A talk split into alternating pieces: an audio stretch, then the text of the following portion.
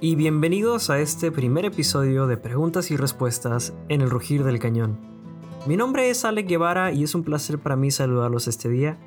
Hoy estrenamos formato aquí en el Rugir y la verdad estoy muy emocionado por la respuesta que recibí en las redes sociales ante el anuncio del episodio. Como se podrán haber dado cuenta, ah, desde la música de intro, lo que están a punto de escuchar el día de hoy es algo distinto, es algo inédito en el tiempo que tengo de producir este podcast, o sea, un mes. Pero a propósito de eso, mil gracias a todos los que apoyan el proyecto. Eh, este fin de semana estreno el cuarto episodio y aunque suene poco en números, estoy muy contento de poder compartir, aunque sea un pestañeo de la historia de nuestra gente con ustedes. Me entusiasma mucho, me da muchísimo gusto y espero que podamos continuar con esto por muchos meses más. Pero, como comentaba, lo que estaré haciendo hoy será distinto en contenido y en tono. La dinámica, de hecho, es la siguiente. Durante las últimas dos semanas, el rugir del cañón y un servidor, que básicamente somos la misma cosa, hemos pedido a los seguidores en Instagram y demás redes sociales que participen enviando sus preguntas sobre la historia de México. Estas preguntas, como verán a continuación, no necesariamente se relacionan con la temática de los episodios inmediatos o de la temporada, sino que se vale de todo un poco. Una vez que se cierran los espacios para las preguntas, se hace una selección y me doy a la tarea de responderlas en este espacio en un tono un poco más relajado, pero con el mismo rigor histórico. Si mandaron una pregunta y no se incluyó en el episodio, no se preocupen, esta pregunta todavía puede ser seleccionada en episodios de preguntas y respuestas futuros.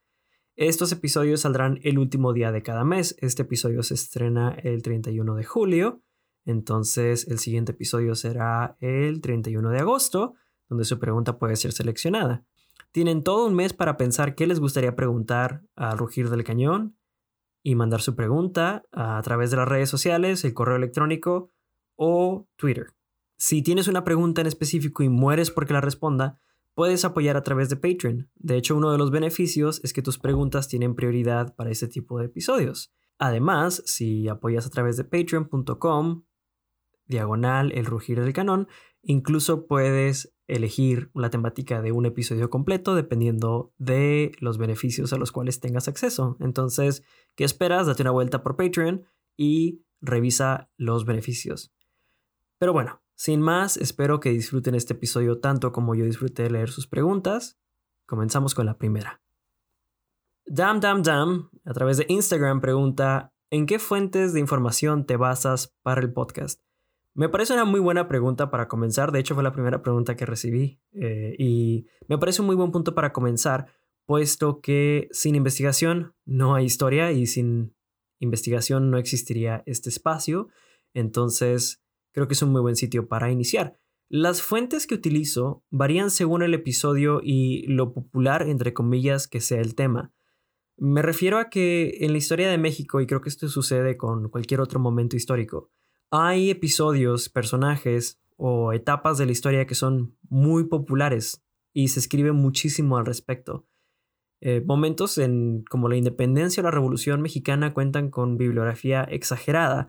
O sea, simplemente de Pancho Villa existen una docena de muy buenos libros y The Life and Times of Pancho Villa de Frederick Katz es un libro como de mil páginas. ¿no? Y de hecho, todo lo que leí para el primer episodio, por ejemplo, sobre los primeros pobladores, probablemente habrán sido unas 200, 300 cuartillas. Entonces, para ese tipo de temas como más de la antigüedad o de la prehistoria, es necesario irme a textos de arqueología y antropología. Entonces, es lo primero que hago. Veo qué tan común es el tema y de ahí parte la investigación. La verdad, un muy buen sitio para empezar es revisar la nueva historia mínima de México del Colegio de México, que es un texto muy corto, es un texto muy digerible, un texto muy amigable y que nos presenta como una cronología ordenada de forma tradicional de la historia de México. Entonces reviso ese texto y veo qué tiene sobre cada tema. De los primeros episodios eran como cinco cuartillas. Entonces todo lo que yo hablé en tres episodios, ellos lo hablan en cinco cuartillas, pero ya con eso me ayuda a ordenar un poco los pensamientos y ordenar las ideas. Ahí comienza, ¿no? Con un libro, reviso que tengo en mi biblioteca personal y después me expando hacia el Internet a buscar en ah, fuentes, pueden ser documentales más adelante, pero por ahorita utilizo revistas de arqueología, revistas de antropología y algunos libros, aunque no son muy comunes en estos primeros temas. Y, y bueno, más o menos ese es el proceso que se lleva. Entonces comienza con irme a algún texto sencillo y después ir escarbando y escarbando y escarbando. Pero pues esto irá variando según los, episodios. De hecho, ya quiero llegar, por ejemplo, a momentos del virreinato o de la expansión misional, porque hay textos de primera mano de los misioneros buenísimos. Eh, o de los soldados que estaban aquí en Baja California, que son muy buenos y que nos narran una parte de la historia que no encontramos en libros o en artículos académicos. Y bueno, en la pregunta número 2, Isbel93 pregunta, ¿cuál fue el rol de la Malinche y por qué siempre se le tacha de la máxima traición? Y creo que esta pregunta es buenísima. Para empezar, les adelanto que en este primer episodio tenemos a la Malinche, a Porfirio Díaz y a Benito Juárez, que son como esa trinidad de los personajes mitológicos mexicanos, ¿no? Y también les comento que en este episodio apenas se rascará la superficie de esos tres personajes, pero eso no quiere decir que no exista una respuesta. Eh, la Malinche en la conquista, su rol fue de intérprete. Ella hablaba varios idiomas y junto a Jerónimo de Aguilar, que era un español capturado por los mayas en una de las primeras expediciones, él aprende maya entonces permite a Cortés triangular esta información entre él y los aliados y los enemigos en la conquista. Cortés le hablaba en castellano a Aguilar, Aguilar le hablaba a Doña Marina, que es otro de los nombres, bueno, que es el nombre cristiano que se le da a la Malinche. Jerónimo de Aguilar le habla a ella en maya y ella a los indígenas en náhuatl. Con el tiempo ella aprende español y se convierte en un intérprete directo. Y bueno, desde luego que existe la relación con Cortés, que creo que es como una de las partes no necesariamente más polémicas, pero más complejas de establecer, puesto que no hay muchos registros de, esta etapa o de este papel de, de la Malinche. Pero su rol en la conquista fue intérprete y fue un rol muy importante. Sin ella, las alianzas con los grupos del Golfo a Tlaxcala no serían posibles y es lo que le da a Cortés la victoria al final del día. Son estas alianzas con el cacique de Zempoala, con eh, Chicotencatl. Entonces, estos aliados son importantísimos en toda la campaña y gracias a, la, Malinche es que se logra este tipo de alianzas. Y por eso mismo se le tacha de traidora. El problema es que existen concepciones erróneas sobre el México antiguo que ya les he mencionado aquí. Cada grupo de Mesoamérica, así como hemos visto que en el norte hay tanta variedad de Nueva Cisamérica en Aridoamérica, pues eran pueblos o comunidades distintas eran únicas entre sí. Esta idea que tenemos de que los indígenas de México eran todos iguales, o por ejemplo que una vez que cae Tenochtitlan ya todos los demás caen, es errónea. No sucede que cae Tenochtitlan y ya todos se mueren. Es un proceso de conquista bastante extendido y de hecho, como les mencionaba, los mayas, los yaquis, por ejemplo, continúan luchando por siglos. Entonces, los indígenas que son derrotados por Cortés no son todos los indígenas entonces, como existen estas comunidades distintas entre sí, hay, situaciones políticas, situaciones militares que hay que tomar en cuenta cuando decimos que la Malinche traicionó a su gente porque ayudó a los españoles. Vamos separando aquí. En el conflicto entre Cortés y los mexicas había grupos aliados de todo el altiplano, de ambos, de ambos lados. Recordemos que los mexicas o Tenochtitlán era parte de la Triple Alianza, entonces ya tienes tres grupos ahí aliados y no podemos hablar de un solo grupo mexicano, porque México no existe. Entonces, México no existe, hay muchos grupos indígenas en el Valle de México y solo algunos de estos están del lado de Cortés y la Malinche. Y esos grupos que están del lado de Cortés, como los azcaltecas, eran enemigos a muerte de los mexicas, aunque bueno, ya si se odiaban a muerte o si era una cuestión de límites o de tributos, punto y aparte. Lo que sí es que el Valle de México era poblado por varios grupos que comerciaban, peleaban y se dominaban entre sí. Los mexicas eran el grupo dominante cuando llegan los españoles, y ya sea que porque se defendieron y decidimos que los españoles eran los enemigos porque mataron a los indígenas, o por alguna otra cuestión azar del destino, ellos se eligen como los ancestros del México independiente cuando en una cuestión cultural o de legado, diríamos incluso genético en el proceso del mestizaje, pues serán los menos. Y me estoy metiendo en temas muy complejos, o no muy complejos, sino muy, muy escabrosos, pero creo que sí es importante clarificar que esta idea de que somos descendientes de los mexicas por ser mestizos es ah, muy complicada, puesto que en realidad el proceso de mestizaje se dio principalmente con muchos otros grupos. Pero bueno, como Malinali, que es otro nombre que tenía eh, la Malinche, estaba del lado español contra los mexicas, pues ya es una traidora, porque si los mexicas son México y la Malinche está en contra de ellos, pues traicionó al país. Pero, o sea, la historia de la Malinche es complicada porque ella fue vendida, comprada, regalada y violentada por varios señores antes de que fuera regalada a Cortés. Por señores quiero decir como los dirigentes ¿no? de los grupos de los grupos culturales de México. Ella no era mexica. Entonces, ¿cómo podía traicionar a un grupo del que no era parte? No es como que ella fuera eh, parte o viviera en Tenochtitlán y se saliera y pasara información a Cortés. Eh, no, no sucede de esta manera. Entonces, todo esto son piruetas discursivas y en algún punto de nuevo se eligió que los mexicas eran los buenos y los españoles los malos. Pero se nos olvidan dos cosas.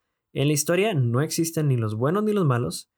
Y en realidad eh, la Malinche existe la posibilidad de que solo estuviera tratando de sobrevivir. Recordemos de nuevo que su, su, vida no había sido fácil hasta ese punto por la cuestión de, de nuevo, ser tratada básicamente como una propiedad. Entonces, creo que podríamos comprender el hecho de que jugara sus cartas que tenía a la mano lo mejor que pudo al verse en manos de, los españoles.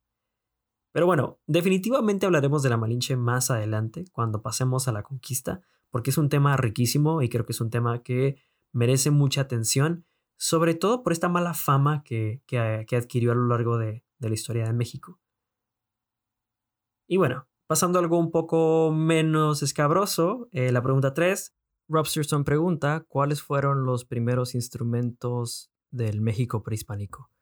Y bueno, basándonos en la evidencia arqueológica, sabemos que los instrumentos de percusión, que son tambores, cascabeles, sonajas, son los primeros que son utilizados e intercambiados. Sabemos que hay vestigios de instrumentos, por ejemplo, en San José Mogote, en Oaxaca, que tiene unos 4 o 5 mil años de antigüedad, que están hechos con concha de tortugas. Y también están las trompetas de caracoles que vemos en los documentales o en los festivales como de danza folclórica. Eh, esos también eran instrumentos que utilizaban los, eh, los habitantes del México prehispánico. La dificultad es que los instrumentos suelen hacerse de materiales perecederos, tal vez por eso solo tenemos como ciertos instrumentos, pero seguramente los instrumentos de percusión fueron los primeros instrumentos no solo en el México prehispánico, sino en el mundo. La pregunta 4 es de Sermol 15, quien pregunta qué pasaba durante la colonia, entrecomillada la colonia. Y de hecho me intriga un poco el entrecomillado de la colonia porque no sé cuál es como el cuestionamiento que hacen estas comillas, pero me gusta porque en realidad la colonia es algo que está bajo revisión. Está bajo revisión porque a los historiadores nos encanta revisar todo pero también porque el periodo es muy complejo y hay debate sobre el uso del término como colonia o colonialismo en el caso de México. Pero bueno, para evitar cuestiones ahorita que todavía estamos a muchos episodios de llegar a la colonia o, al, a este periodo, vamos a llamarlo virreinato porque el gobierno era un virreinato. Entonces, si tenemos que reino es un rey, imperio emperador, pues virreinato porque hay un virrey. Pero bueno, Sermol, eh, este es un tema que requiere una temporada, así que voy a hacer mi mejor esfuerzo por resumirlo aquí en unos cuantos minutos. Primero pasan muchísimas cosas. Así como dividimos la historia de México en independencia, imperio, república, segundo imperio, el virreinato merece ser dividido en cortes o bloques más pequeños. Hay un periodo fundacional, por ejemplo, que es desde que cae Tenochtitlán en 1521 hasta la consolidación del virreinato de la Nueva España, a finales del siglo XVI. Si se acuerdan, hablamos de la expedición de Diego de Guzmán en 1533, que es una de esas primeras incursiones al norte, eh, donde se encuentran con los yaquis. Después hay un periodo de consolidación que dura varias décadas, donde surge el aparato misional, el sistema de encomiendas, eh, está todo el debate de la cuestión del alma de los indígenas, por ejemplo, de, las casas, que pues creo que se trata más que nada como qué tanto podemos abusar de los indígenas sin irnos al infierno. Pero bueno, eh, eso es en los primeros 50, 70 años después de la caída de Tenochtitlán. O sea, todavía no llegamos al 1600 y ya tenemos muchísimo de qué hablar. Después tenemos la Inquisición, los visitadores, que son auditores del rey que vienen a ver que todo esté en orden, ordenanzas que pues eran las leyes que mandaban desde el rey a América, que de hecho está el, dicho famoso de se, se, acata pero no se sigue o no se obedece. Eh, tenemos las insurrecciones indígenas, como las de los yaquis, también de los mayas, pero también hay otros, otros movimientos eh, indígenas a lo largo del virreinato que abordaremos en su momento. Incluso hay saqueos y levantamientos urbanos. Hay que recordar que, hay que recordar, por ejemplo, que las colonias en Norteamérica, por ejemplo, o en otras partes del mundo dependen de una metrópoli. Mm, el virreinato de la Nueva España y de hecho pues el virreinato del Perú, de la Nueva Granada, de, del Río de la Plata, dependen de España. Y España es un país que después de, de adquirir todo el oro de América, bueno, no el oro, todo el oro de América, no, más bien la plata, de hecho, fue el metal que permitió a la corona expandirse en otras partes del mundo. Pero bueno, Utilizando estos recursos provenientes de América, España financia muchas guerras y de hecho hay una crisis económica constante en, España, perdón, ah, gracias a la inflación de tanto metal que está entrando desde América y todo eso afecta. Hay, eh, insuficiencia de alimentos, por ejemplo, hay desabasto, hay levantamientos urbanos, como, eh, como veremos en, en episodios más adelante, porque lo que sucede es que en la colonia o en el virreinato no se permitía el comercio entre las diferentes, los diferentes virreinatos. Entonces, si México producía maíz, pero en Argentina no tenían maíz, México no podía venderle directamente a Argentina o al virreinato del Río de la Plata el maíz, sino que tenía que haber un intermediario por parte de la, corona. Y de hecho, este es uno de los puntos que comienzan como a gestar este sentimiento de, oye, pero si nosotros estamos acá y ellos allá, este, pues, ¿qué está sucediendo? Y esto es sin mencionar las guerras de casta, ¿no? Las guerras de castas, el, sistema de privilegios, hay infinidad de temas de que hablar durante este periodo histórico. No vamos a terminar aquí, desde luego, pero sí es una época de la historia de México que merece una mirada mucho más profunda de lo que solemos darle o de lo que suele mostrársenos en, en la escuela o en, en los museos. ¿no? Es muy común ir a museos y tener una pieza de 1582 y tener una pieza de 1782 y decir es de la colonia. Y estás hablando de siglos de diferencia, de cambios culturales muy profundos. Y bueno, entonces hay mucho que cubrir. Lo que sí es importante llevarnos hoy es que no es un bloque uniforme y no se trata de un interludio entre la conquista y la independencia. ¿Qué, ¿Qué, sucede? Como la conquista es la derrota y la independencia es como esta venganza o este triunfo ¿no? ante el enemigo español aunque la independencia la hicieron españoles, pero ese es tema para otro día. Se trata como, ah, sí, la colonia es como ese periodo en medio donde estamos formando, pero para llegar a la independencia. Entonces, sí los invito a que se vayan con eso. No es un blog uniforme y manténganse en sintonía para que cuando lleguemos al virreinato estén listos con toda la información. En la pregunta número 5, Al Morgan pide la historia del generalísimo Porfirio Díaz. Esta pregunta y la siguiente están relacionadas, pero creo que lo mismo que la anterior. Una temporada, si no para el porfiriato, al menos para la revolución. O sea, necesariamente voy a cubrir el porfiriato, necesariamente voy a cubrir a Porfirio, pero es un tema tan extenso. Y además, comento que Porfirio es una figura que aparece desde la batalla de Puebla en 1862. De hecho, ya andaba por ahí desde antes, pero hace su entrada hacia el escenario de la historia en 1862 y sale hasta 1911. Entonces, para bien o para mal, tenemos a Porfirio para un rato. En resumidas cuentas, Díaz fue un militar de carrera que luchó contra conservadores, liberales, a favor de Juárez, en contra de Juárez, contra la reelección, a favor de la reelección. Y de hecho el grito este que está en los billetes o estaba en los billetes de sufragio efectivo no reelección, pues era de la facción porfirista. Él utilizó este grito en contra de Juárez, luego Juárez se muere y, este, y posteriormente es utilizado contra Díaz con Madero. Para contar su historia vamos a necesitar muchos episodios, pero para no dejar, les platico una anécdota sobre Díaz. Después de la caída del gobierno de Juárez en 1863, una vez que acaba el sitio de Puebla, Díaz cae prisionero eh, porque se les ordena rendir la plaza. Si recuerdan, Zaragoza, que es el héroe del 5 de mayo, ya estaba muerto y el sitio de Puebla dura dos meses. Al final se les ordena que cesen resistencia para que las personas que están en Puebla puedan ser tratadas justamente por los franceses.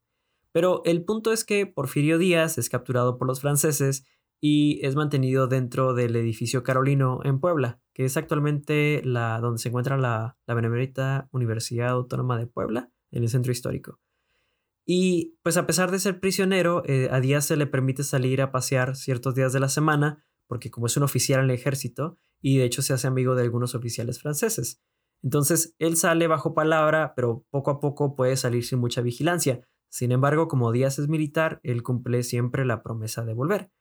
Lo que pasa es que le empiezan a llegar noticias a Díaz, ¿no? En sus visitas y en sus salidas, de que Maximiliano en realidad ya no tiene tanto apoyo y que la facción conservadora se está desmoronando en México. Entonces hay resistencia activa por parte de los mexicanos y pues Díaz luchó contra, contra las tropas francesas en Puebla y en Puebla en las dos batallas de Puebla. Entonces comienza a idear un plan de escape pero no se escapa en estos paseos dominicales porque pues, sería demasiado obvio y además es un hombre de palabra, sino que su escape sucede una noche. Y de hecho es una de mis anécdotas favoritas por la forma en la que se escapa. Resulta que con ayuda de alguien en el exterior, él consigue eh, un caballo y así como en la película del zorro, él se trepa a uno de los muros del edificio carolino y baja por una cuerda hacia, hacia el caballo y sale, ¿no? Sale pelado. Y de hecho en ese sitio, que es este, la esquina de, del edificio Carolino, cruzando la calle hay una cantina que se llama La Fuga de Don Porfirio, que yo no sabía por qué se llamaba así hasta que me platicaron toda esta anécdota. Eh, una conferencia ahí mismo en el edificio Carolino. Y bueno, el chiste es que se escapa Díaz y él es uno de los oficiales que lucha en la tercera batalla de Puebla, donde se retoma Puebla en 1867. Y bueno, en su juventud Díaz hizo de todo, desde luego que después de la caída de los franceses y la restauración de la República, después de luchar contra Juárez, pues él ya se queda en el poder por 30 años y el resto, como dicen, es historia. Y uniéndolo con la pregunta anterior, la pregunta número 6 de Given Mex me pregunta si Porfirio Díaz era tan malo como lo pintan y Benito tan bueno. El problema de hablar de Benito Juárez en contraposición con Díaz es que cuando pensamos en ellos, como que son el mismo personaje, pero al revés, ¿no? Como la cara opuesta de la moneda. Eh, Porfirio Díaz es un dictador y es un asesino. Juárez es el benemérito de las Américas, es el salvador de México y es el autor mexicano moderno. De hecho, decía un poeta en las celebraciones de, de la independencia de 1867 que ni siquiera podías deberlo porque ¿quién puede mirar al sol frente a frente? Pero pues también Juárez gobernó varios periodos, utilizó poderes extraordinarios para mantenerse en el poder, ¿no? Y este episodio del, de septiembre de 1867 es curioso porque, como les menciono, meses antes, en abril de 1867, Porfirio Díaz está liberando la Plaza de Puebla y quien deslumbra con su gloria es Benito Juárez. Entonces, como que hay una cuestión ahí de, de legado más que de acciones en su momento. Entonces la mayor pregunta es, ¿cuál es la diferencia entre Juárez, que de hecho va en declive su popularidad en 1872 porque se reelige? ¿Cuál es la diferencia entre Juárez y los demás personajes caídos en desgracia? Que de hecho son conocidos como villanos, pero en un momento fueron considerados héroes. Yo creo que la principal diferencia es que, a diferencia de Díaz, Juárez tuvo la sensatez, o fortuna histórica si se prefiere, de morirse a tiempo. O sea, esta es la cuestión así como tipo Batman, ¿no? Donde o mueres siendo un héroe o vives lo suficiente para verte a ti mismo hecho un villano, ¿no? Y Juárez cae en el primer caso, él, él se muere pronto siendo un héroe, pero Díaz se convierte en un villano. Y bueno, ya para ir cerrando, de hecho, los dejo con un fragmento de una columna que escribí en algún punto precisamente sobre este tema, así que me voy a fusilar a mí mismo y va así. Y es que ¿Cómo llega un héroe a ser héroe? Como menciono, la principal prueba consiste en sobrevivir al juicio histórico, una especie de juicio final donde los grandes personajes son pasados por el sedazo de la historia y solo aquellos cuyas acciones se enmarcan con las ideas de sus contemporáneos podrán llegar a ver su nombre escrito en letras de oro en la sala de sesiones del Congreso de la Unión. En el caso de don Benito, sus jueces fueron liberales, o al menos decían serlo, tal como él, y por lo tanto, a pesar de los errores y atropellos cometidos, eran más útil como grito de batalla en nombre de la legalidad, el orden y el progreso, aun cuando para lograrlo debiera optarse por burlar los principios de la misma Constitución. Y es que en realidad para llegar a ser héroe, al menos en la historia de nuestro país, no es necesario estar exento de excesos y atropellos, solo hay que asegurarse que haya más cosas buenas que malas para recordar y a alguien que le convenga hacerlo. La idea aquí no es amedrentar la inmaculada figura de Juárez, sino desteñirla un poco y preguntarnos dónde termina el hombre e inicia el mito, que casi un siglo y medio después se mantiene exonerado ante el juicio de la historia. Es una invitación pues a repensar si aquellas figuras que vemos en las estampitas y que los niños pegan en el cartoncillo de las primarias no son más una representación del mito que hoy nos sirve de ejemplo patriótico que un ser humano con fallas, defectos y desatinos como todos nosotros.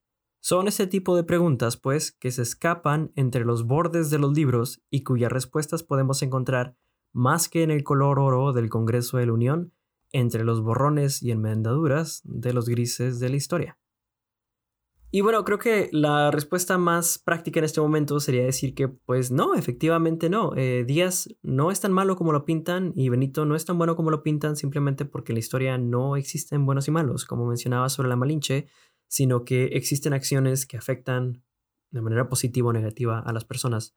Ambos cometieron crímenes contra el pueblo que gobernaban, pero ambos trajeron progreso, al menos en la medida de su tiempo, para otros círculos de los pueblos que gobernaban. Entonces, creo que esta será una cuestión de juicio personal o de balance al final de todas las cosas. Creo que es bueno que todos nos hagamos esta pregunta, pero más encaminada a entender que, que no existe esta historia en blanco y negro que solemos imaginarnos o que suelen contarnos, sino que es mucho más compleja. Pero bueno, con esto termina el primer episodio de preguntas y respuestas del rugir del cañón. Espero que se la hayan pasado también como yo y que al menos alguna de las respuestas haya sido de su satisfacción. Recuerden que esto es una edición mensual. Espero con ansias sus siguientes preguntas. Nuestros operadores, o sea, su servidor, los está esperando. Pueden mandar sus preguntas a elrugirdelcanon.podcast.gmail.com en Instagram, el en Twitter, arroba del rugir, y desde luego Patreon, Patreon, Patreon en patreon.com, diagonal el rugir del cañón. Yo fui Ale Guevara, muchísimas gracias por escucharme, espero que tengan un excelente día y nos vemos mañana para hablar sobre los pueblos del sur de México. Hasta luego.